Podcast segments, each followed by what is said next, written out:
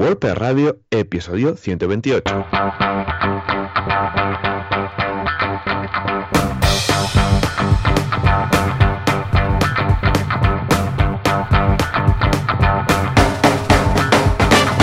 Muy buenos días a todos y bienvenidos otra semana más, otro miércoles más a WordPress Radio, el programa donde hablamos de WordPress, este CMS que nos tiene enamorados. ¿Y quién hace esto? ¿De quién? Eh, ¿Quién es el culpable de todo esto? Pues eh, Joan Boluda, fundador de la plataforma de cursos boluda.com, una plataforma online donde vas a encontrar todo tipo de cursos, desde desarrollo, negocio, vaya, de todo.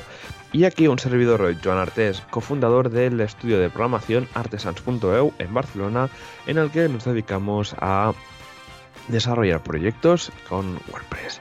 Y al otro lado de la línea, si el resfriado no lo tiene por ahí dando por saco, tenemos a Joan Boluda. Joan, muy buenos días. Hola, ¿qué tal? Muy buenos días. Efectivamente, un poco de resfriado, alergia, bueno, mocos en general, pero muy bien, muy contento, muy sano y recuperado después de estos días semi-vacacionales. Porque se ha juntado, ha sido muy raro, ¿vale? Porque por un lado teníamos toda esta Semana Santa, pero es que además Exacto. ayer en algunas comunidades era festivo, en algunas comunidades no, ¿de acuerdo? Por ejemplo, en Cataluña, Aragón, Islas Baleares, eh, creo que también La Rioja, Cantabria, bueno, hay unas cuantas que sí que era festivo, pero algunas no. Entonces era eso de trabajo, pero no, estoy, pero no, pero recibo mails, pero la gente espera que conteste o que no, porque claro, eh, algunos sí, algunos no, con lo que fue raro. Pero bueno, se notó que había media España, para entendernos, Ya ves. en festivo. Y hoy es un día raro, ¿por qué? Porque hoy es el día del libro, o sea que, hey, felicidades, pues no sé, a todos los libros, si sois libros.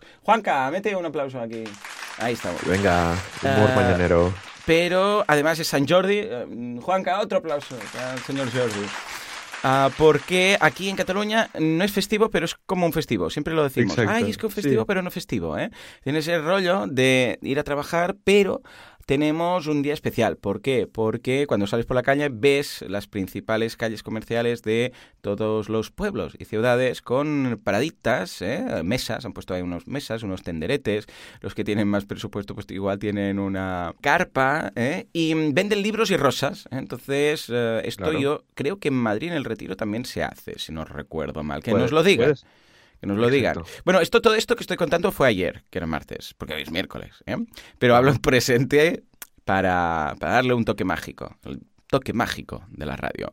Bueno, en todo caso, que cuando sales a pasear, pues encuentras ahí a los niños de los coles vendiendo rosas a un precio inasequible directamente. Si lo compras a última hora, que somos catalanes, ¿eh? Y si lo compras a última hora, pues bajan precios siempre, porque si no las tienen que tirar, ¿eh? Pero claro, también esperarte a última hora para comprar la rosa a la parienta, pues tampoco es plan. Y bueno, y libros, ¿eh?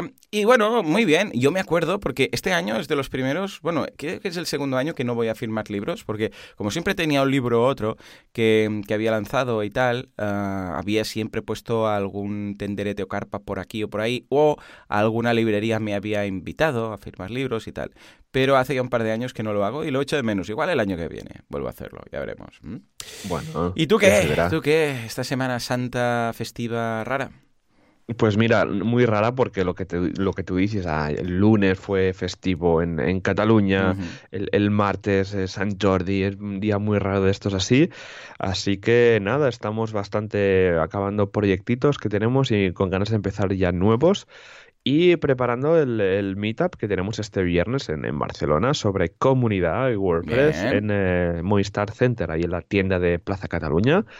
Así que con ganas de, de ya tener otro, otro meetup, porque ya te digo que es, es una droga esto de los meetups, ¿eh? Te lo Es pasas muy tan chulo. bien. Yo me lo paso muy bien. Mira, precisamente la semana pasada, después de la sesión que tuvimos, al cabo de dos o tres horas, tuve un una Skype eh, con, bueno, una, mm, ¿cómo le llaman? No sé, tiene un nombre especial, con Ajá. una persona del, de la WordPress, eh, bueno, un automatician, que lleva el tema de las meetups oficiales. Eh, y es una Session Introduction eh, Guiation, no sé cómo le llaman, de, de guía. bueno, Orientation. Orientation, una orientation session de estas, con alguien que estaba en la India, no me acuerdo el nombre, es muy impronunciable, para hacer eh, oficial, porque yo mandé, que fíjate tú cómo van las cosas cuando hay voluntarios pobres y lo liados que van. Yo mandé, cuando empecé al cabo de dos, tres, cuatro meses, esto igual hace un año, mandé lo de la ser una meetup oficial. Y porque le pregunté a Rocío, ¿cómo va esto? Y me dijo, sí, sí, tienes que rellenar esto. Y hace como, no sé, igual han pasado, yo qué sé, seis meses, ¿eh? Igual mínimo seis meses. Y me mandó finalmente un, correo esta persona, ostras, no me acuerdo el nombre, pero es muy raro, ¿eh? Y me, bueno, muy raro para nosotros, para él debe ser como Pepe, ¿no?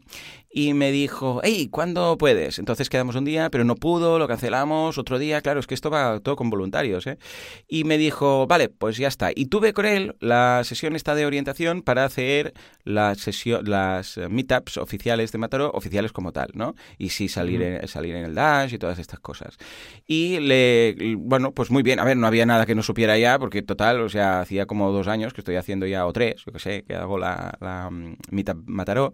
Pero bueno, escucha, pues pasamos un buen rato. Me repasó, está muy bien, ¿eh? Si hacéis mitad, hacéis la oficial, pues muy chulo. Entonces repasamos lo típico, el código de conducta que es el mismo de las WordCamps, esto, lo otro, que no se puede cobrar. Ah, mira, cambiamos esto, porque no se puede mm, cobrar, eh, aunque, a ver, nosotros lo que hacíamos poníamos la voluntad para los cafés, ¿vale? Porque luego hay cafés y pastas, ¿vale?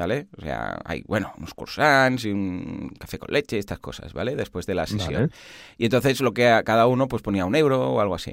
Y entonces se lo comenté y dijo que esto no se puede. Y dije, bueno, pues lo quitamos, y que sé, ya está. Entonces lo que haré es haré hablar con dos o tres mm, personas que conozco que igual están interesados en poner el dinero. Es un... claro. en, las, en las meetups no se pueden poner dinero, pero sí especies. Es muy raro, cosas de esas que dices, bueno, pues vale. Total, que no pueden darte dinero para mencionarles, pero sí pueden pagarte los cafés y las pastas, por ejemplo, o las Coca-Colas, o las... ¿Cómo se llama esto que hace Carlos en Madrid? Esta Coca-Cola alternativa. Ah, sí, la Coca-Cola, sí, no me acuerdo. sí, sí, es una Coca-Cola, pero hecha con productos naturales y tal. No y tal, sí. Sí, sí, sí. Carlos, Carlos Díaz, por favor, ¿cómo era el nombre este? Ya lo, lo comentaremos la semana que viene. Bueno, pues nada, estuvimos hablando, comentamos cuatro cosas, cambiamos cuatro detalles y entonces lo que hacen es que, lo hicimos al momento ahí, eh, él con su usuario de WordPress, de Meetup, porque en Meetup WordPress tiene un usuario llamado WordPress, ¿vale? Entonces eh, lo, aceptas, él se añade, lo hicimos al momento, se añade, tarda un poquito, un minutos, estamos ahí, y no aparece, no aparece. Y al final sí, apareció, entonces haces tú, te, te dejas de ser host, por decirlo así, entonces él pasa a ser host y incluso te pagan la factura de Meetup. Esto está bien. Eh, repetimos, somos catalanes, vamos a ahorrarnos la factura del meetup, ¿vale? Y entonces eh, tú pasas a ser co-organizer, co ¿eh? co-organizer o co-host o lo que sea. Y ya está, ya lo haces todo igual, pero ellos te pagan y, ya está. O sea que, muy bien, muy, muy, majos, muy contento.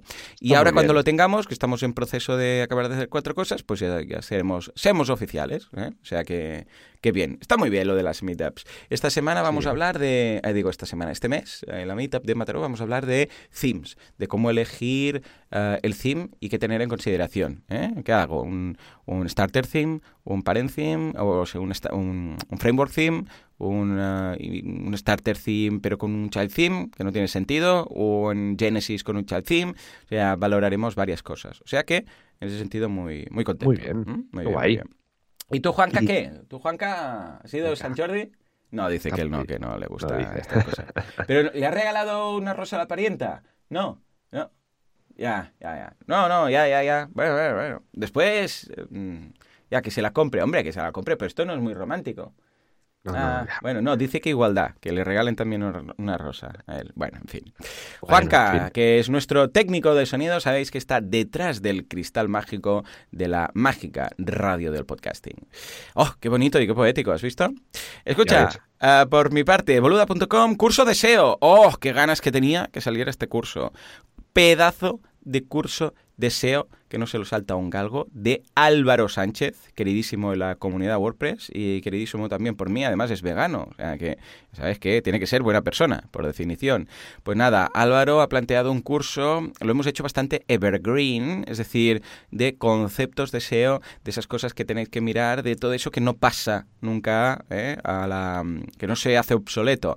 Hemos trabajado, hemos tocado también en algunas clases algún plugin, pero para que se vea, concretamente Yoast, para que se vea eh, dónde se pondría, pero también hacemos llamada y decimos, a ver, esto es con este plugin, pero lo importante es el concepto, ¿eh? Pues una, yo qué sé, mm, la meta description, qué es, dónde sale, para qué sirve, si posiciona o no, y luego eh, vemos en algún plugin cómo ponerla, pero todos los plugins de SEO pues tienen esas mismas opciones básicas.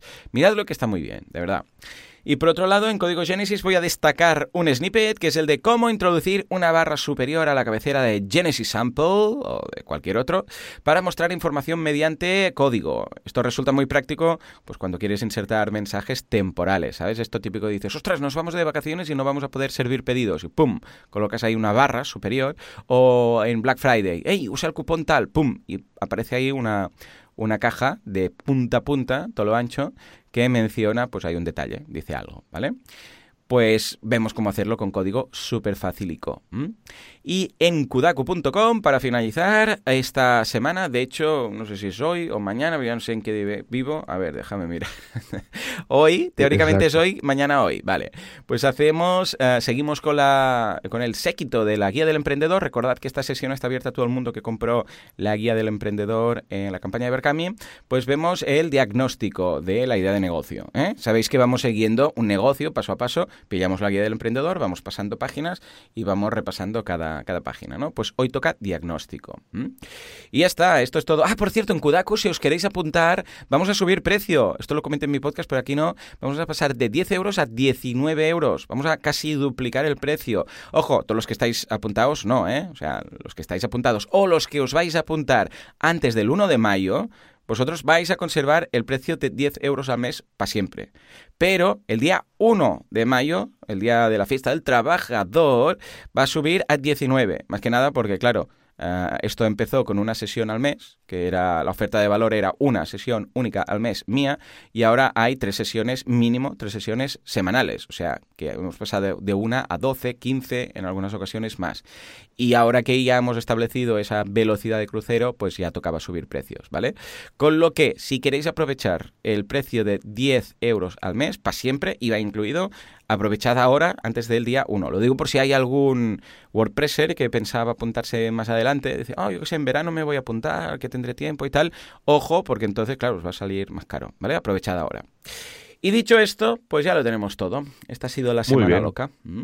Perfecto, tú sí, esta semana de Semana Santa, de que baja el ritmo, pero a tope, es una pasada como, como baja. Y ahora viene este último sprint, ¿no? De Semana Santa-verano, que será locura porque nada viene verano, y porque nos queda ya mm, abril se acaba, mayo, junio y la gente quiere los proyectos terminados y demás y se promete que va a ser una locura.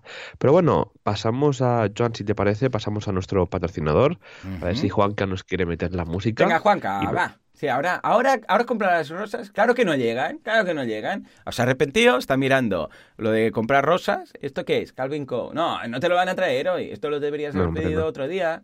Bueno, pues sal, pues sal. ¿Cómo que dónde las compras? Pues en la calle, ¿no has visto que están ahí todas las tenderías? ¿Que no sales? Bueno, pues entonces no puedes. Dale al botón, venga, va. Venga. Que no sale a la calle, decir tío. Vaya. En un mundo de hostings perversos, malvados y que te ponen los dedos en el ojo, te hacen piquete de ojos cuando estás despistado. ¿Qué concepto? El piquete, piquete de ojos del eh, último guerrero. Bueno, pues tenemos a nuestro último guerrero. Tenemos al bueno, que tiene el baile de San Vito con la velocidad trepidante de la luz. Estamos hablando de Sideground. Sí, efectivamente, es nuestro Hulk Hogan que rompe su camiseta, es el último guerrero que le da el baile de San Vito, pero en todo caso es el campeón que tiene el cinturón de campeón mundial de hostings. ¡Guau, qué inspirado estaba hoy! Madre mía. Todo esto sin preparar, ¿eh? Madre mía. En fin, con todo esto, ¿has oído la música de fondo o estaba yo solo hablando? No, no, la, he oído. Esta vez ah, no. Queda mejor con música. raro. Exacto, ¿no? Pero hay episodios que sí, ¿eh? que no oigo los efectos y entonces eh, te, oigo a ti cantando y tal. Y yo, ah, a ver, que ahora debe estar en ese momento de la música. Cierto, pero no tiene tanta, tanta magia. Venga, va, ¿qué has elegido? ¿Qué, qué de todos los super servicios que tienen, cuál has elegido? Pues hoy he elegido el de hosting. ¿Qué te ¡Hombre! ¿Qué, servicio paralelo, alternativo que, que, ofrece SiteGround, ¿eh? También ofrece hosting. ¿eh? Muy bien, es como el teléfono, que también sirve para llamar, ¿verdad? A ver, ¿qué, ¿qué, tienen de hosting esta, esta gente? Pues mira, el hosting que, tienen es totalmente súper rápido y seguro y tienen tres niveles de alojamiento compartido. El Startup, que empieza a 3,95 al mes, el Growbig, que empieza a 6,45 al mes y el GoGeek, que empieza a 11,95 al mes. Cada plan es adaptado a cada proyecto, ¿no? El Startup es para un proyecto, para un sitio web, es para el típico para empezar. El Growbig es el mediano que permite ya varios sitios web con más, digas, con más espacio de disco duro, con más visitas, etcétera. Y el GoGeek ya es el más eh, potente que permite pues también varios sitios, muchas más visitas, más discos duros, etcétera. Todo esto siempre pues eh, con un asistente de creación de páginas web, eh, un asistente de migración de, web, si tienes la web en otra, en otra empresa de alojamiento, pues ellos te ayudan a migrarla. ¿Qué más? Las webs eh, ultra rápidas, gracias a todas las tecnologías que, hay detrás, como discos SSD, PHP 7 o el plugin de caché de SiteGround, toda esta caché que tiene a nivel de servidor que está súper bien, seguridad a, primer nivel con eh, certificados Let's Encrypt gratuitos, WordPress totalmente gestionados, a todos que se van actualizando, Luego, pues servicios de dominio, también los tienes integrados. Y email también totalmente gratuito. Y esto con, siempre con este soporte 24 7 por teléfono, ticket o chat, que va estupendamente. Es curioso el tema, lo que comentas, el tema del ah, correo. Yo creo que nunca, nunca he usado el correo del hosting, que está muy bien tenerlo y para mucha gente, le, vamos, entiendo yo que lo deben usar, ¿no? Pero lo primero que hago normalmente cuando contrato un hosting es ir a tocar los MX de los registros registros DNS y, o sea, los, las entradas, por decirlo así, de correo y cambio todos los eh, que hay ahí para establecer Gmail, ¿vale? O sea, Google Apps, ¿eh? Google Apps, tal, tal.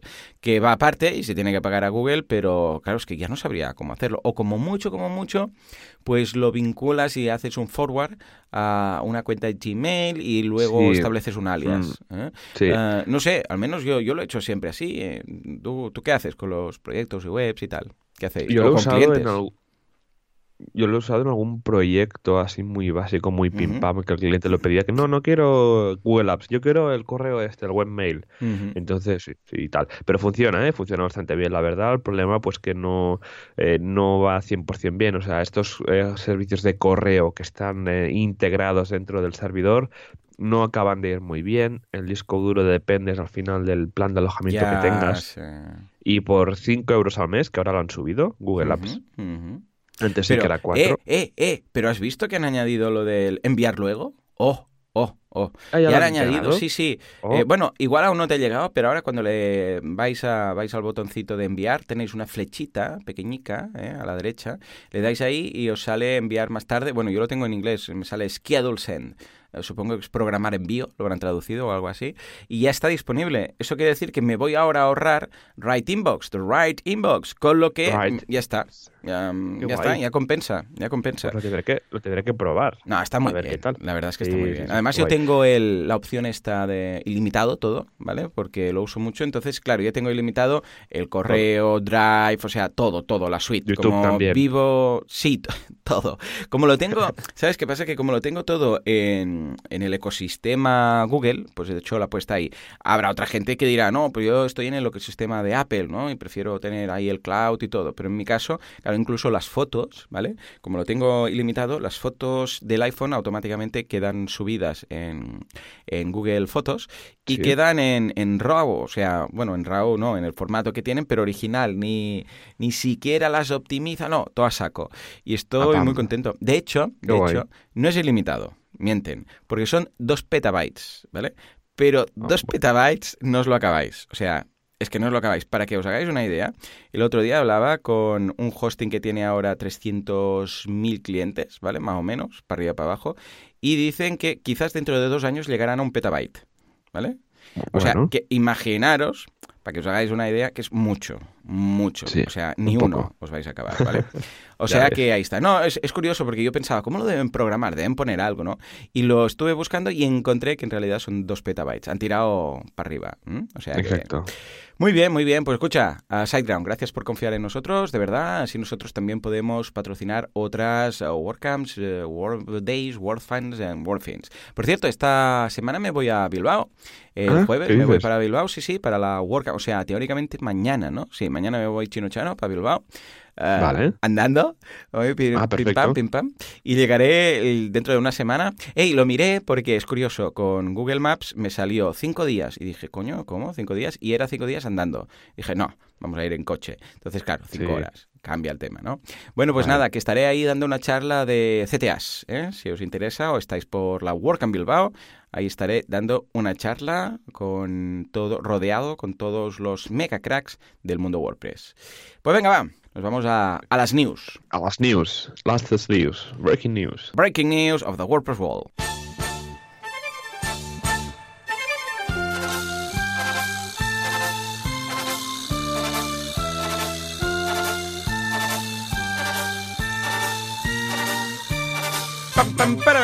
Efectivamente, las news, las novedades o qué pasa con Gutenberg.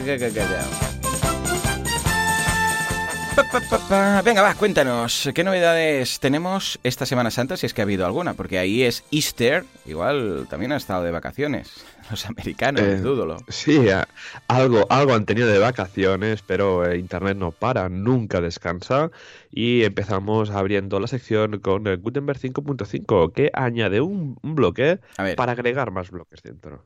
un bloque ¿qué que crea bloques. Guau, esto es Sí. súper Inception, ¿no? Exacto, que los agrupa básicamente, ¿no? ah, si no es vale, esto poco- sí. Exacto, sí, sí, sí. Esto lo, Si vi no- ya en un beta o tal. Está muy bien, sí, señor. sí, Correcto, señor. sí, sí, sí. Pues esto ya está la 5.5 y que Muy en bien. principio en WordPress 5.2 lo tendremos por, a- por ahí. Que recordemos que WordPress 5.2 en principio está previsto para dentro de una semana. eh, WordPress el 30 de abril. Pero veremos porque eh, aún están comentando la gente de que hay bastantes tickets abiertos y que a lo Eh. mejor lo pasan el 7 de mayo. En todo caso, ¿qué novedades trae Gutenberg 5.5? Lo que comentábamos, este bloque que permite agregar más bloques. Esto va muy bien pues, para tener todo algo más ordenado, poder mover secciones, etcétera.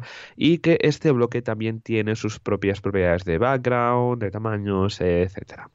¿Qué más? También pues se han hecho, se han pulido va- varios eh, bugs que, que estaban por ahí, como siempre, volteando. Y eh, bueno, se han eh, añadido temas, pues, eh, por ejemplo, de rellenar un bloque con imágenes, de alineamientos verticales. También, pues, si se, por ejemplo, se selecciona un correo electrónico y se aprieta el botón de email, pues ahora va a aparecer el hiperenlace del mail to dos puntos y el, el correo electrónico. Así que nada, esto sería por una banda las novedades que tenemos de Gutenberg 5.5. ¿Qué te parece? Me parece estupendo, muy bien. Veo que también hay novedades en WooCommerce relacionadas con Gutenberg, porque 3.6, que acaba de salir, tiene mejoras en los bloques de producto, que no sé si lo van a incorporar o aún lo tienen aparte, porque cada vez que instalas ahora WooCommerce, también, aún no he hecho ninguna instalación nueva desde que ha salido, ahora lo miraré, pero el caso es que te dicen, instalas todo, pasas por todo el proceso y cuando acabas te dice, hey, ¿quieres instalar estos bloques y tal? Y es aparte. No sé si ahora ya lo han incorporado en el core, pero no acabo de entender por qué no lo hacen, Mm, porque lo, Sí, porque lo bueno, ponen en un en paso aparte. principio, sí, en principio en Wo- en WooCommerce 3.6 y si se tiene WordPress 5, eh, vendrán ya algunos bloques que estaban como plugin. Vale, vale, porque es que no, no, no acabo de entender. O sea, en el, en el todo lo que es el proceso te mete todo, desde Jetpack hasta Stripe, pasando por PayPal, o sea, eh, todo. Te- casi que te, te- te haces una cuenta en WordPress.com. Y luego lo de los bloques te sale al final de todo, de cuando acaba el asistente, en un aviso en el dash que te dice, hey, eh, ¿quieres añadir bloques? No sé, lo tenían como muy aparte. Pero bueno, supongo que ahora ya lo habrán incorporado. Pues nada, han incorporado ahora, ahora hay de todo. Hay productos, un bloque de productos por atributo, productos por categoría, productos destacados, los más vendidos, los más, eh, los mejor valorados. Eh, también seleccionados algunos manualmente, es decir, pues quiero un bloque con este, este, este y este, ¿vale? Los nuevos y los que están en oferta. O sea que todo esto que ahora eran widgets, ya sabemos que el widget, pues pobrecillo, ahora ha quedado como como el hermano tonto, ¿no? Para entendernos. Mira, mira a tu hermano, qué bien que lo hace, lo hace mejor que tú como cuando estabas en este curso, ¿no? Pues es lo mismo. Ah, yo ya os digo, no acabo de ver mm, cómo es que ahora también potencia los widgets, porque hay muchas ocasiones en las cuales vas a poder hacer las cosas mejor con, con bloques que con widgets, porque al fin y al cabo el widget debe estar ubicado según el theme en un lugar en concreto, en cambio el bloque está dentro del contenido. Mm, no sé, yo sería más de decir, escucha, ¿por qué no hacemos que los bloques también los puedas colocar donde quieras, ¿no? Y trabajar con widgets. Supongo que harán algún puente y dirán, bueno, pues, bueno, de hecho ya hay algunos plugins, ¿eh? De pon un bloque en un widget, pon un widget en un bloque, ¿eh? hay, hay ambas posibilidades. Pero yo supongo que estas son esas cosas de la backwards compatibility. Que seguramente, si no siguiéramos esto, dirían fuera los widgets, ponemos solo bloques, un mismo elemento y lo colocas tanto en el editor a través de este selector de bloques que colocas donde quieras, como en un menú de debajo de apariencia, que en lugar de poner ahí widgets, pues podría pondría ahí bloques y los podrías tú colocar donde quisieras, haciendo como ahora las dynamic sidebars, ¿vale? Pues lo mismo. Y en lugar de llamarle sidebar, serían todo bloques y los podrías colocar donde te diera la gana, en la plantilla o en el contenido. Pero, pero, como tenemos lo del backwards compatibility, supongo que pues va a ir quedando, ¿no? Pero estoy seguro que si dijera, venga, va, vamos a rehacer eh, WordPress, ¿vale? Sin compatibilidad anterior y tal, estoy seguro que lo fusionarían todo en uno, en el concepto bloque. Mm. Sí, sí, seguramente. Y hay algún proyecto ¿eh? para, para migrar toda la parte de widgets a mm. JavaScript, eh, tener algo de, bloques por ahí. Así que nada, ya, ya veremos qué tal. Pues nada, pasando de WooCommerce nos vamos a WordPress 5.2, que una de las novedades que va a traer esta nueva versión de WordPress son 13 nuevos iconos en la librería Dash Icon. Es esta librería que WordPress ya lleva, que son iconos de sistema. Y en el que en este caso eh, primero lo que van a hacer es cambiar de la versión WOF 1.0 a WOF 2 WOF 2, en el que la compresión eh, cambia de manera brutal. Y también van a añadir 13 iconos nuevos en esta librería. Y eh, también, pues, van a, Lo que han hecho también es añadir eh, algunos iconos que pues por ejemplo, había el icono de Businessman, que era un personajillo, pues un, desarrollador de Tenap se dio cuenta de que no había en un, icono de Businesswoman. Así que él mismo aprendió a usar Illustrator. ¡Qué bueno! Me encanta. Sí, sí, y eh, envió un pull request con esos nuevos dibujos a la librería y sí, sí, se lo aceptaron y, ahí están. Así que, así que nada, estos eh, nuevos iconos estarán disponibles en WordPress 5.2, principio semana que viene o la otra, así que estar al tanto que ya viene. Muy bien, me, me, encanta, los estoy mirando. Muy bien, muy bien, ha hecho así un business person neutral y tal. Muy bien, mira, pues me gusta, me gusta. A ver si podemos ver, porque la noticia no están los 13 eh, nuevos, voy a ver si los puedo localizar y os los pongo en las notas del programa, si veréis los, los nuevos 13 iconos que tenemos disponibles en Dashicons. Muy bien, muy bien.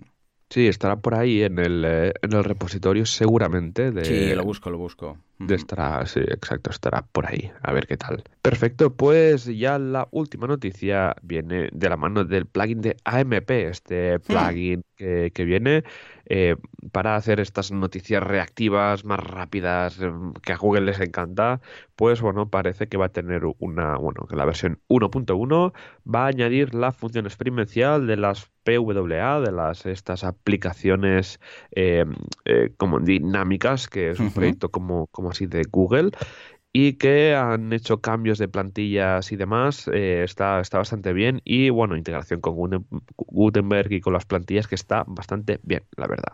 Todo esto se hizo, eh, la demo se hizo en la conferencia de AMPConf, o sea, hay una, ya hay una WordCamp, un congreso de AMP, o sea, imagínate tú ya a qué nivel estamos. Pero, pero bueno, al final esto es un tema de noticias de medios que es un nicho muy grande, y que seguramente pues esperaban todo esto. Claro, porque recordemos que AMP no es solo de WordPress, es un tema de ya directamente de que Google dice, hey, AMP, ¿vale?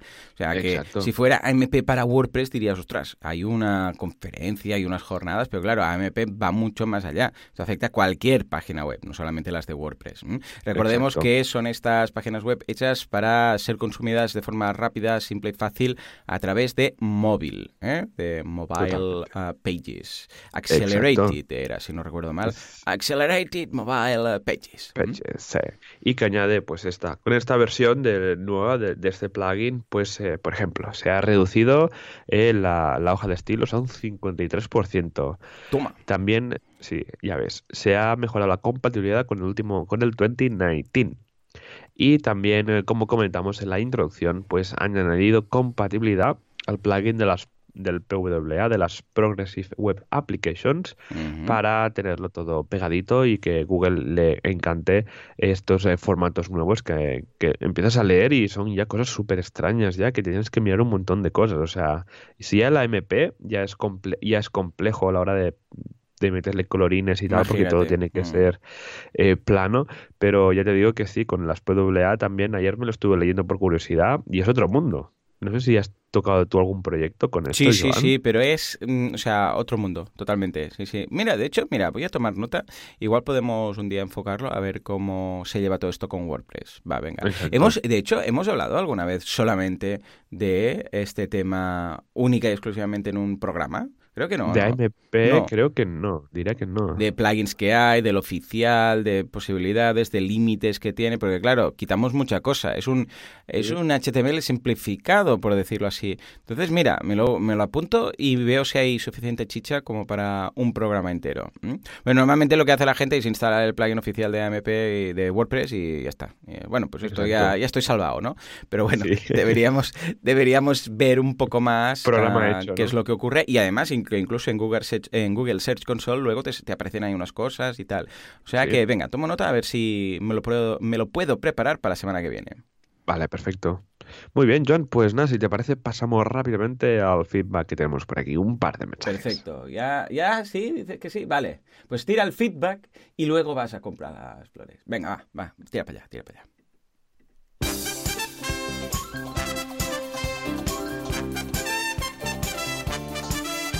Y mientras Juanca se va a comprar la rosa para la parienta o las parientas, porque tiene muchas amigas este hombre, nosotros nos vamos al feedback, las preguntas de la audiencia.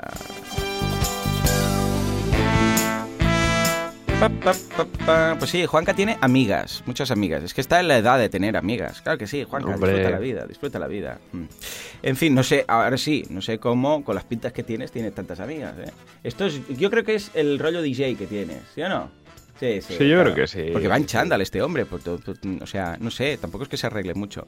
En fin, eh, vamos a empezar con la primera de las dudas. Si quieres la leo yo. Eh, nos la manda Juan y nos dice: Buenos días, qué coincidencia. Habláis de migraciones y estoy analizando una súper emocionante. Por cierto, oh. hablando de migraciones, ya he grabado, ahora lo tengo que maquetar, preparar y todo, el curso de migrar eh, contenido de WordPress con W All Export. Ha quedado muy chulo. Vamos a ver cómo migrar todo tipo de contenido y saldrá seguramente la semana que viene o la otra. ¿eh? O sea que está Perfecto.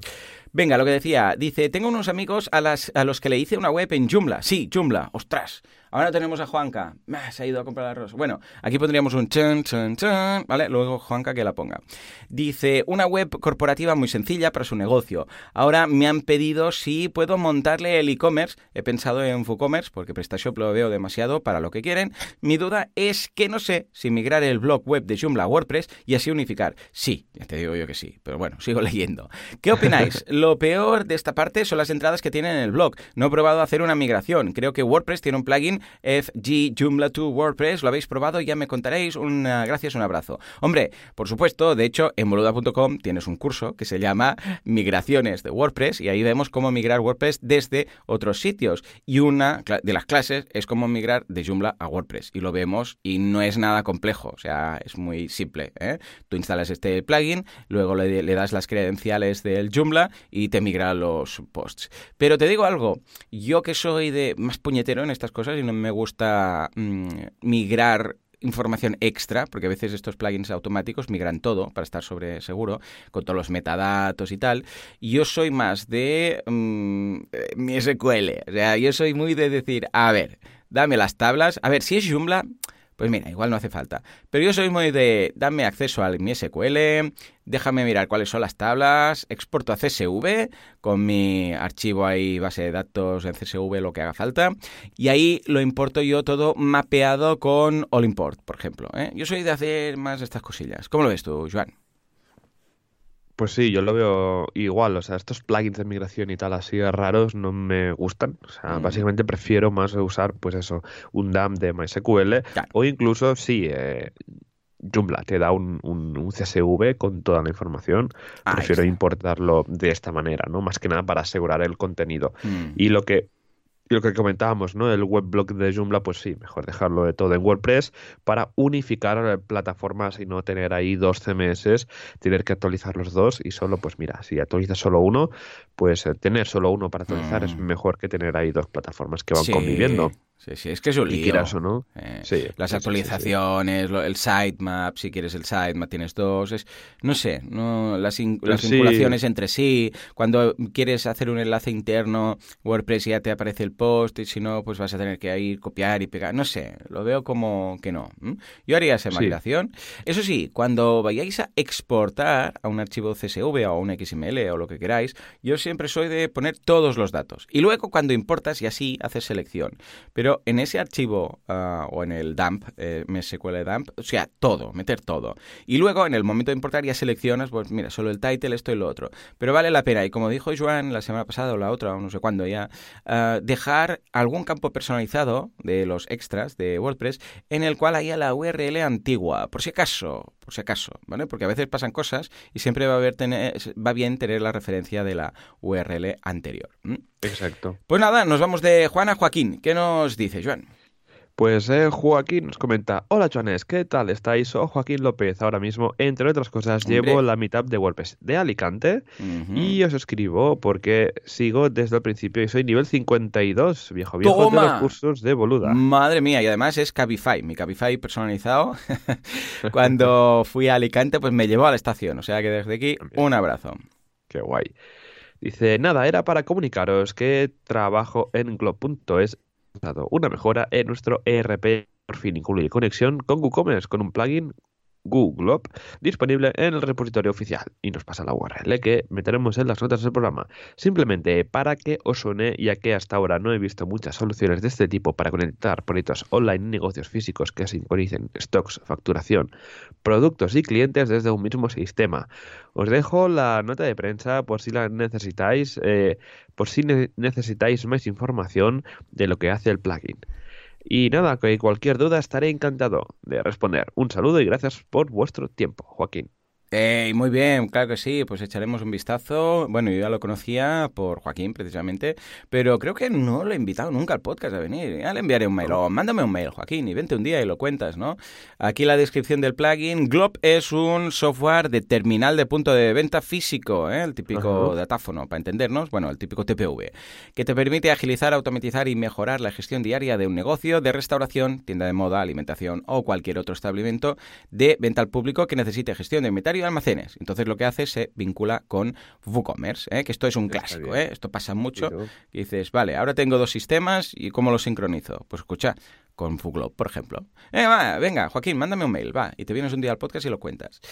En fin, llega el momento, ¿verdad, Joan? ¿Te has preparado un PH tema? ¡Ah, hombre! Ya está, ya tocaba, ¿no? Sí, sí, pasa, Ya pasa, tocaba. hijo mío. A ver, venga, ya está, con la rosa. ¿Pero has comprado una rosa solo? O sea, podrías haber correrte un ramo. Hombre, ¿cómo que no te lo he dicho? Pues yo qué sé, pues, pues se supone... Ay, ¿Y esto qué? ¿Tantas amigas que tienes? Una. ¿Cómo la van a compartir? ¿Cómo? Mira, tira música, tira música. Más, más. Sube, sube.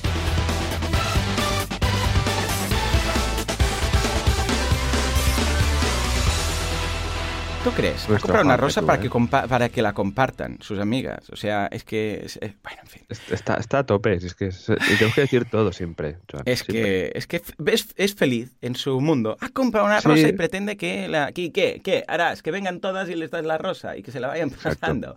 En fin, venga, va. Presupuestos y gestión. Un tema muy chulo que te has preparado. A ver, ¿qué nos vas a contar? Pues nada, viendo que hacía mucho que no hablamos de este tema y que la parte de ideas pues lo pedían bastante, digo, venga, vamos a comentar este tema porque siempre sale alguna cosa nueva y siempre aprendemos cosas nuevas de este tema que para algunos es una cruz, para otros se lo pasan súper bien y que nada, es muy importante, ¿no? Aprovechando el número 128, que es un número muy bonito y un múltiplo de dos, pues nada, comentaremos eh, cómo, pues cómo eh, hacer presupuestos, cómo gestionarlos, etcétera, ¿no? Entonces, bueno, aquí empieza esto, siempre empieza con un contacto, ¿no? Con un primer lead que recibimos, pues desde nuestro formulario de comentarios, desde que nos mandan un correo, etcétera, ¿no?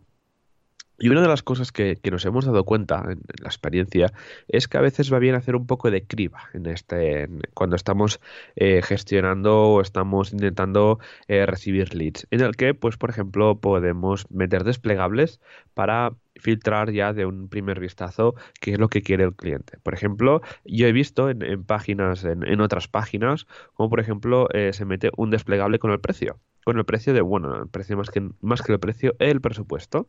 Que cuando estás contactando para un nuevo proyecto, te dice, vale, ¿qué rango de, de, precio te quieres gastar? ¿no? Y ahí pues tienes pues de 500 a 1000, de tal a tal, son, son rangos. Claro, esto si el cliente ya te lo indica en un primer, eh, en un primer contacto, pues más o menos tienes una, una, idea de lo que se va a gastar, ¿no? Y de cuántas horas pues vas a poder hacer con él.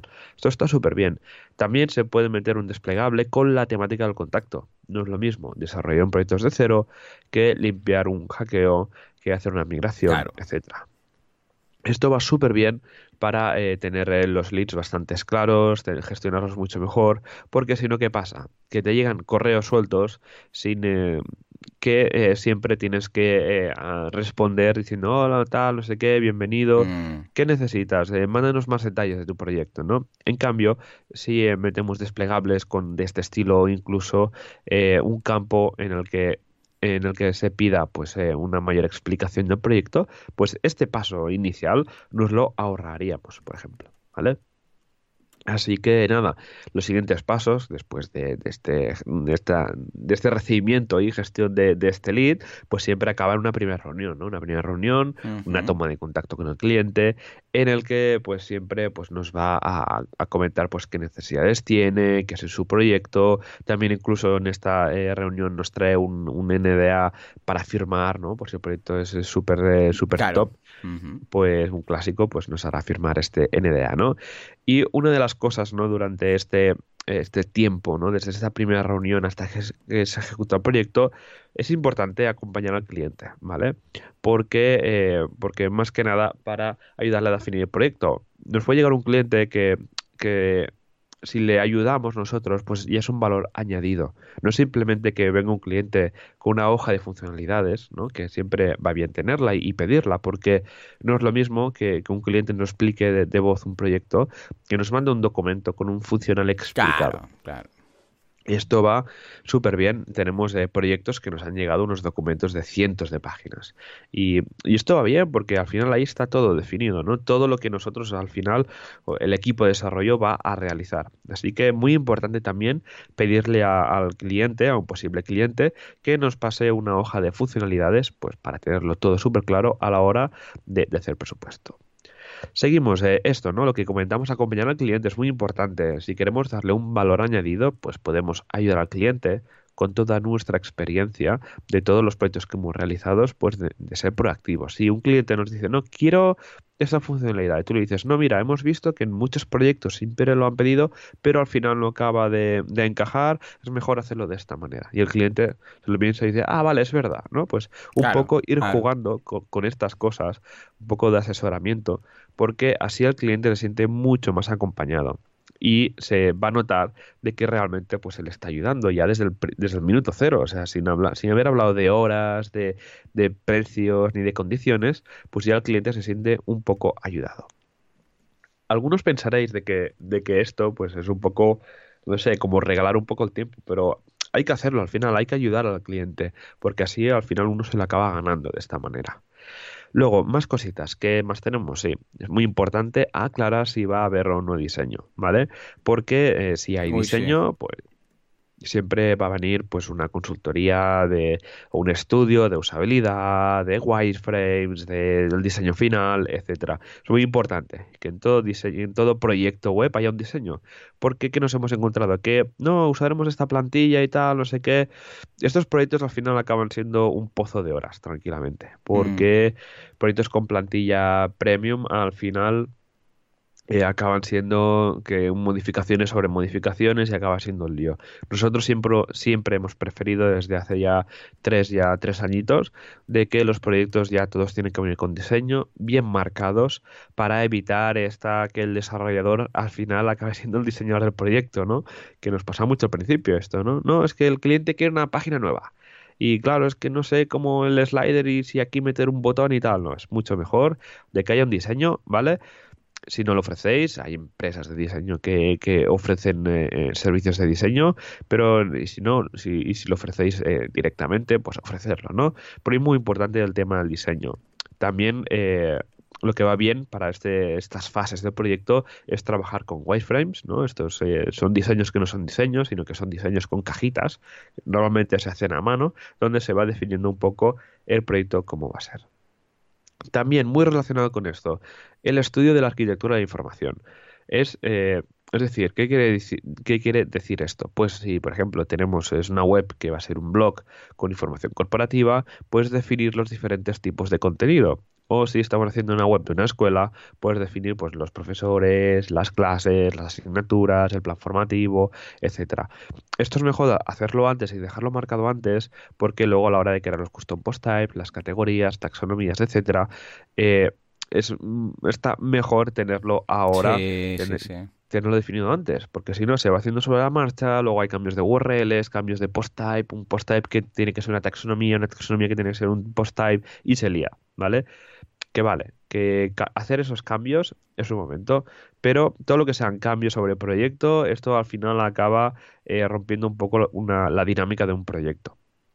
Así que es mucho mejor tener una, un folio con toda la, pues con todo el tipo de información que vamos a tener. Vamos a tener noticias, notas de prensa, un portfolio, tal, y van, van a estar organizados, pues esto va a ser custom post type, esto va a ser una taxonomía que irá relacionada con esto, etcétera. Si lo trabajamos de esta manera, al final lo que vamos a tener es un, funcional bastante bien definido y luego al desarrollador le, vamos a pasar esa documentación y ya lo tendrá más claro. En cambio, si no se hace esa parte, pues estará, esa parte será como hablada o, o, a veces incluso el, desarrollador tiene que sacar esa información del diseño.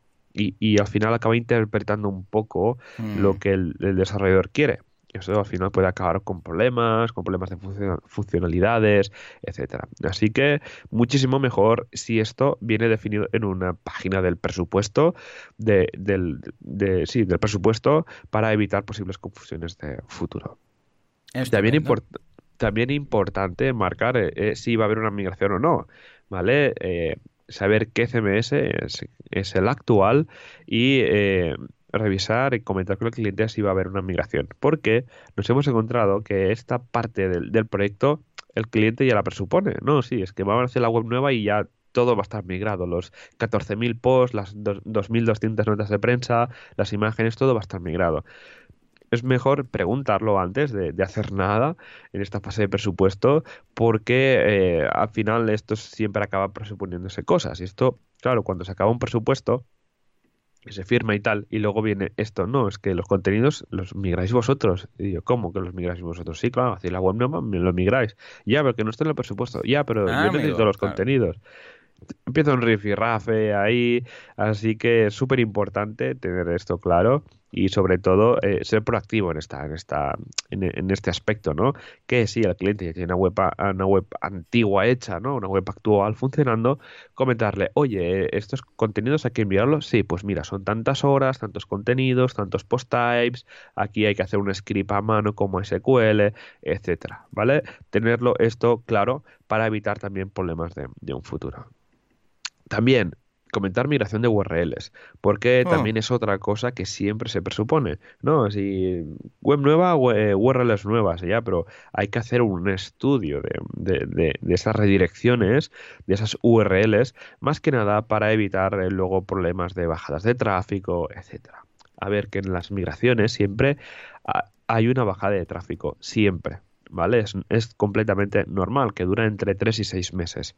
Pero si gestionamos esto mejor, pues eh, nos evitaremos eh, problemas, eh, futuros problemas con, el proyecto.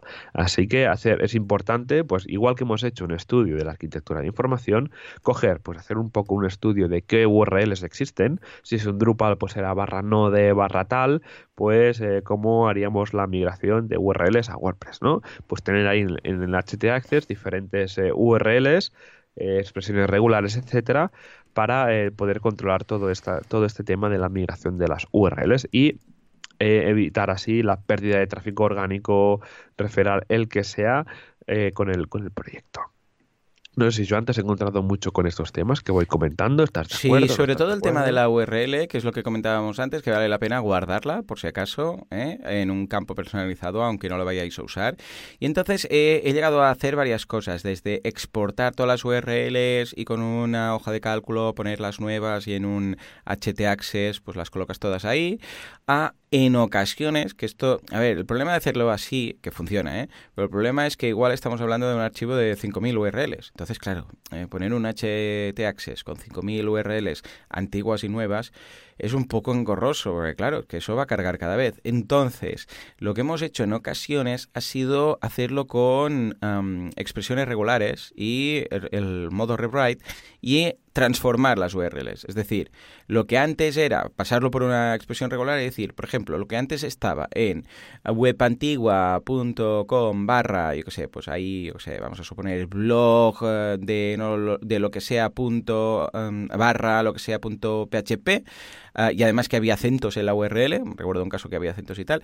Esto ahora, entonces lo transformas y dices, vale, quito los acentos, quito esto, quito ese directorio que estaba, eh, quito el punto PHP y al final la URL que va a quedar es esta transformada. Si hay una lógica detrás de transformación de URLs, entonces se puede hacer con una única expresión. ¿vale? Con un, nada, cuatro o cinco líneas de código. Pero si las URLs son totalmente distintas, que dices, no, no, es que vamos a tener que cambiar el nombre porque es que antes eran 348z.php eh, y ahora es mm, producto, yo qué sé, pues, vamos a poner libro de recetas de cocina. entonces esto ya no es, no hay una lógica que se pueda aplicar en ese cambio de URLs y entonces, claro, pues vamos a tener que hacerlo manualmente. Y esto hemos hecho en ocasiones con Yoast y en ocasiones con HT Access. Yo soy más de hacerlo con HT Access.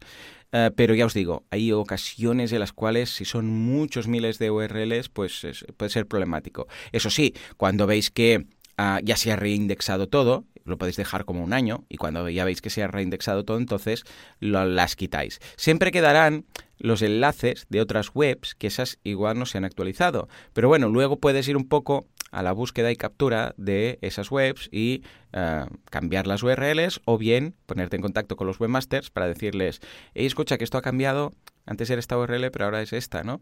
O simplemente dejar, si ves que realmente no la van a cambiar, pues dejar esa eh, redirección, pero no todas 5.000, para entendernos, porque, claro, es, es un problema.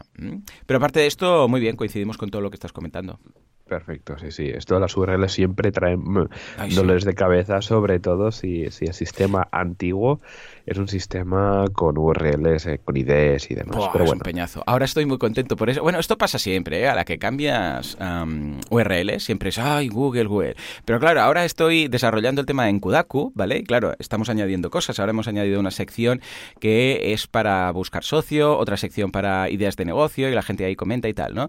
Y hemos cambiado estructura de URLs. Pero claro, como es todo intranet, como está todo eh, sin indexar y es todo interno, pues claro, puedes cambiar libremente, te sientes súper libre. Dices, da igual, cambio este Slack, cambio esto, lo otro, no pasa nada, porque Google, como no ha entrado nunca, pues escucha, no perdemos nada.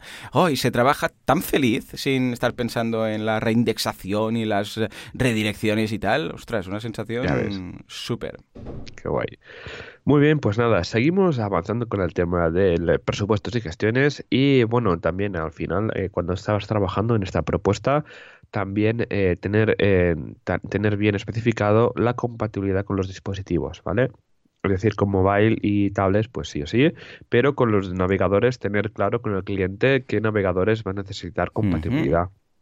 A ver, que si es un medio, si va a ser un medio de comunicación, un blog, pues sí que va a necesitar la mayoría de los actuales, de los más usados, pero a veces puede ser una intranet y necesiten pues que sea compatible con una versión de Internet Explorer concreta o que se tenga que hacer compatible con Safari porque todo el mundo de la empresa usa Safari, bueno, lo que sea. Esto tenerlo muy claro también de primera banda. Lo que hacemos nosotros normalmente, por regla general, es que damos soporte a los navegadores más actuales siempre con una versión anterior por abajo. Estamos en un mundo de que las actualizaciones es el pan de cada día y no hay problema en dar este soporte a las versiones más nuevas. No hace falta dar eh, soporte a Internet, Explorer 7, por ejemplo, porque seguramente no puedes ni entrar ni a Gmail con esa versión de Explorer. Así que tenerlo en cuenta. Pues nada, seguimos avanzando y nos encontramos con la parte de los dineros. De esta es la parte importante del presupuesto. ¿Cómo lo planteamos? Pues es importante que esta, eh, esta parte no pues esté bien, bien escrita, porque al final es lo que es, es la ¿cómo decirlo? ¿no? El, es, es, el, el qué de la, de la, de la, del trabajo que vamos a hacer, ¿no? Es una parte muy importante. ¿Qué problemas uno se encuentra a realizar un presupuesto? Porque no sabe por dónde empezar, que ve el proyecto tan grande que no sabe por, por dónde empezar. Es muy importante en este caso pues coger cada una de las funcionalidades, eh, eh, desmenuzarlas en partes más pequeñas y al hacerlo así en partes, en partes más pequeñas podremos hacer presupuestos más ajustados ¿no? y más realistas. Nosotros trabajamos con horas, ¿vale? Por ejemplo, maquetación de la cabecera. Pues viendo los wireframes y viendo el diseño, pues mira, mira, son 7 horas, son 8 horas más el responsive, o ya todo junto, lo que sea, ¿no? Pues esto, en un Excel vas, eh, vas agrupando las tareas según el área de la web o según la funcionalidad, y ahí vas sumando las diferentes horas eso está bien también trabajarlo con algún desarrollador de la casa. Eh, hacer la valoración y decirle, oye, mira, acabo de hacer esta valoración, ¿qué te parece? ¿Cómo lo ves? Eh, ¿Me he pasado aquí? ¿Crees que faltan horas aquí? Etcétera. Es muy importante hacer este tipo de trabajo, pues para también revisar un poco pues que las horas no estén desfasadas. También va muy bien repasar presupuestos antiguos, ¿no? Y ver proyectos que se parezcan si esto va a ser un blog y hace unos meses presupuestamos un blog, pues ver qué, cálculo de horas había en, el presupuesto anterior, ¿no? Esto va súper bien pues para, para ver y hacer mejores horquillas, que al final estas horas siempre va a haber cambios, o sea, del presupuesto a la realidad siempre hay cambios. O sea, es una cosa, nadie hace presupuestos ahí al milímetro, ¿no? Es, es, casi imposible, pero sí una aproximación bastante importante se puede realizar. Así que nada, punto importante, desglosar cada tarea, ¿vale? Y por qué te ayudará mejor a realizar el presupuesto. Ya tanto sea a nivel de funcionalidades, maquetación, el tema de el tema del testeo con las diferentes versiones de exploradores, las migraciones, todo, todo, meterlo por ahí, ¿no? Y también importante meter una partida de gestión del proyecto. Se puede hacer con un porcentaje, pues un 3%, un 4%, o meter ya unas horas fijas de gestión de proyecto.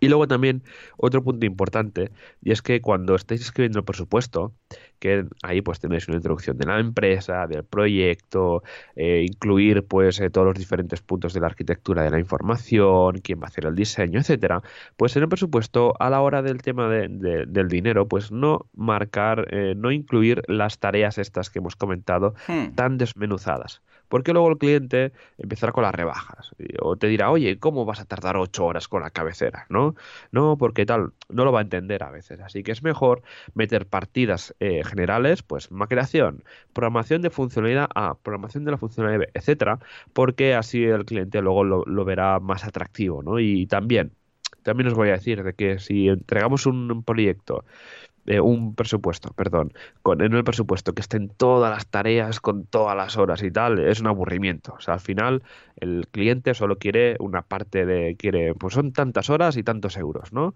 Y, sí que algo especificado por, por funcionalidad o por eh, lo que sea, ¿vale? Pero tampoco agobiarle con todas las tareas, ¿vale? Es importante. Luego, para ir terminando, pues eh, lo que he comentado antes, temas a incluir en el presupuesto, pues la introducción de la empresa, tecnologías y puntos fuertes que domina la empresa orientado al proyecto, por ejemplo, si vamos a hacer un proyecto en React, pues eh, comentar pues que tenemos un equipo con dos desarrolladores expertos en React, etcétera, ¿no? Un poco meter nuestros puntos fuertes siempre adaptados al presupuesto porque esto os va a ayudar a que ese presupuesto salga adelante. También otro tema muy importante y es meter una sección de cláusulas de lo que no se va a hacer. ¿Vale? Porque igual que hemos dicho antes que el tema de la migración eh, se da por supuesta, pero que a lo mejor no estaría presupuestada, es importante, eh, si no la vamos a hacer, meterlo. La migración, eh, puntos que no se van a realizar, ¿no? O, o tareas que no, que no se contemplan dentro de este presupuesto, ¿no? Por ejemplo, generación de contenidos, generación de imágenes, migraciones de contenidos, migración de contenidos, también, por ejemplo, eh, si no, si el cliente quería una cierta funcionalidad y al final no la ha querido, pues meterla aquí también, ¿no? Esto os va a ayudar de, de, cara a que cuando el presupuesto esté aprobado, a que el cliente luego nos diga, oye, ¿y esto? Eh, falta esto. De no, no, es que ya se habló y está metido en esta cláusula y firmaste el presupuesto, ¿vale? Es muy importante. Y también os podéis ayudar de meter una última cláusula que diga que todo lo que no está especificado en este presupuesto no se contempla como funcionalidad, ¿vale? Como tarea a realizar. Esto os va a ayudar bastante a que eh, pues el, proyecto vaya bien y las horas no se vayan a pasar. También introducir qué caducidad tiene ese presupuesto, ¿vale? Porque nos ha pasado que alguna vez nos ha contactado algún, algún cliente de un año atrás, oye, que, se activa el proyecto, ¿no? Y a lo mejor hemos cambiado el precio ahora, o a lo mejor está una funcionalidad en lugar de cuatro eh, horas son ocho horas porque WordPress ha cambiado y es Gutenberg. Bueno, es importante meterle caducidad, eh, le podéis meter tranquilamente 30 días porque con ese tiempo de sobras para que un presupuesto pues más o menos se, se apruebe. Y luego ya para terminar, condiciones de pago. importantísimo. Que quede claro desde el primer momento. Exacto, porque esto al final eh, es, vamos, es el motor de la empresa, ¿no? Así que, pues nosotros hemos trabajado siempre con la fórmula 40-60, 40 al iniciarse el proyecto 60 al final, o también, también dependiendo del proyecto, 40-40-20. 40 al inicio, 40 al final del proyecto, cuando ha estado en un entorno de staging, y cuando se hace el pase a producción ya se cobra el 20%. Esto se habla con el cliente, eh, excepto eh, organismos públicos que veréis que va completamente la cosa diferente, pero con clientes normales podéis eh, usar una de las dos fórmulas, la que más os guste. Ya os digo, nosotros desde estos cinco últimos años hemos usado la 4060 y nos va genial. No sé cuál has usado tú, Joan, si has usado alguna en concreto. Sí, bueno, ahora cada vez hago menos desarrollo web porque lo hago con CopyMouse directamente, pero lo que hacíamos era por fases. Entonces, a ver, había varias opciones. Cuando era una web muy fácil, muy simple, teníamos el 50-50. O sea, 50% cuando se aprobaba el presupuesto y 50% en el momento de la finalización y entrega, ¿vale? O sea, que era, vale, pagas el otro 50% y publicamos la web, ¿vale? Un poco para cubrirse, ¿no? Las espaldas. Pero cuando era un proyecto muy, muy complejo, que dices, ostras, es que vamos a estar durante mucho tiempo, lo hacemos por fases. Entonces era, venga, fase de, por ejemplo, los blueprints con los esquemas de la web, eh, diseño y tal. Se aprobaba, se pagaba, se pasaba a la siguiente. Fase, por ejemplo, ahora de la maquetación con un contenido y tal. Entonces, igual había cuatro o cinco fases, entonces sí, era proporcional. Pues mira, un 20% cada fase. Pero ya te digo, esto era cuando he trabajado con clientes grandes que suelen ser, yo sé, pues multinacionales, este tipo de gente que necesita probar prácticamente cada, cada paso que se da, ¿no? Y incluso firmaban, recuerdo que firmaban los PDFs aprobando el diseño de cada paso. O sea, eh, firmaban un blueprint diciendo aquí va el encabezado, aquí va el pie de página, aquí va el no sé qué, aquí va el no sé cuántos. Vale. Y cuando teníamos todo, la página de categoría, la home, todo. Y cuando estaba todo, se pagaba, se pasaba factura, se pagaba y se pasaba al siguiente. Pero ya os digo, eso entiendo que no es la mayoría de ocasiones, a no ser que estéis acostumbrados a trabajar con, grandes empresas o con, yo sé, pues con el Estado, con el sector público, que lo tiene que tener todo muy calibrado. Exacto, sí, sí, con esos pliegues de concursos y presupuestos que son... locura. Te estás más tiempo haciendo los concursos que, que, otra cosa al final. Tengo un amigo que está haciendo un concurso para una universidad y estuvo, madre mía, acabo loco con los papeles y con las firmas y que ahora tengo que ir aquí y ahora allí y tal, y los certificados. Es todo un mundo. Pues sí, lo que comentas de las fases también es otra vía de, de desarrollo no lo he comentado, pero por ejemplo, yo lo que, lo que, os, lo que os diría es que cuando empecéis a trabajar con un cliente, siempre esto es una fase 1. Ahora, cuando el cliente os empiece a pedir cosas raras o extrañas o que veáis que va a ser un poco marrón, soltáis la palabra clave mágica de no, esto lo podemos dejar para una fase posterior, para una fase 2. sí, sí, sí. Y esto el cliente lo entiende, asiente, ah, vale, sí, sí, tienes razón. ¿Vale? Entonces, desarrollamos el proyecto y una vez terminado, cobra y tal, y esté todo funcionando mágicamente, pues eh, oye, ¿qué tal si nos vemos para la segunda fase 2 ¿no? del proyecto?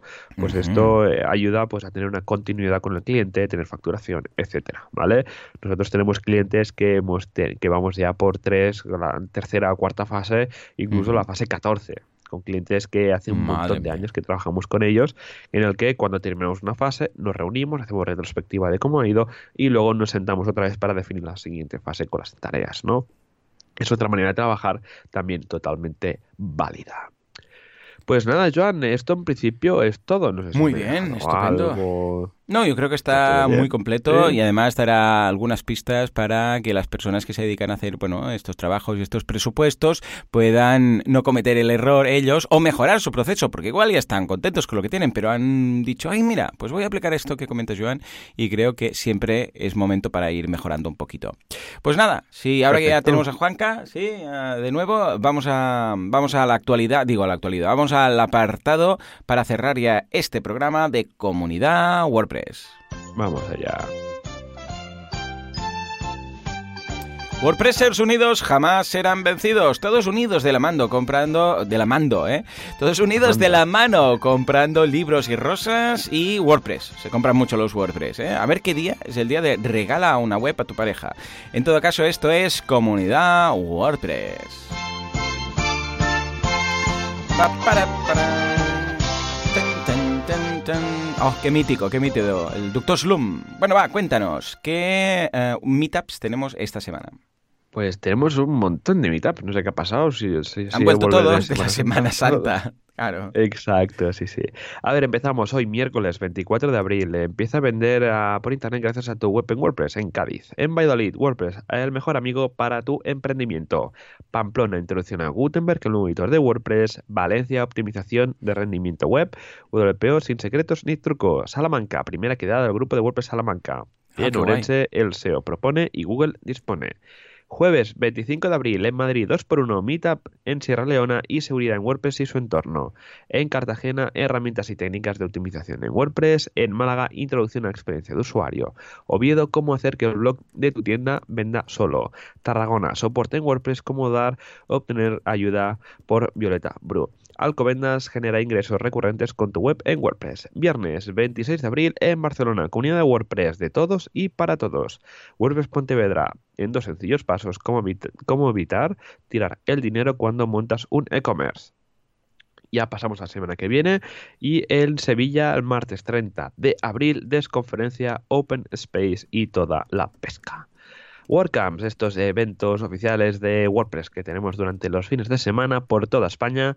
Empezamos con WordCamp Bilbao, que es este fin de semana, que Joan ha comentado que estará por ahí hablando de unas Ujú. cosas que se llaman CTAs.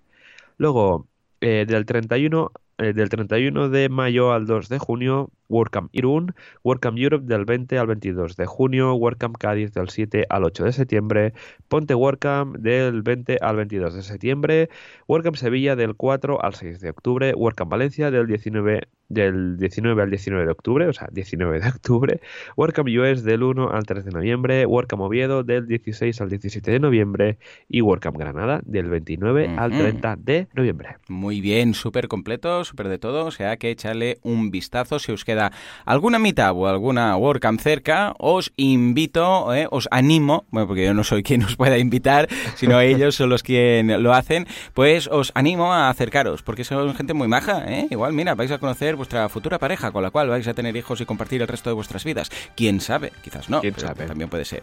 En todo caso, muchas gracias por... Bueno, ya iba a despedir yo el programa, he pillado la directa. Venga, Joan, tú mismo, vamos a, a ir Pues- cerrando. Pues siguiendo lo que comentaba Joan, muchas gracias a todos por eh, estar, por venir aquí, por soportar a Juanca otra semana más aquí en WordPress Radio, todos los miércoles a las 19. 19.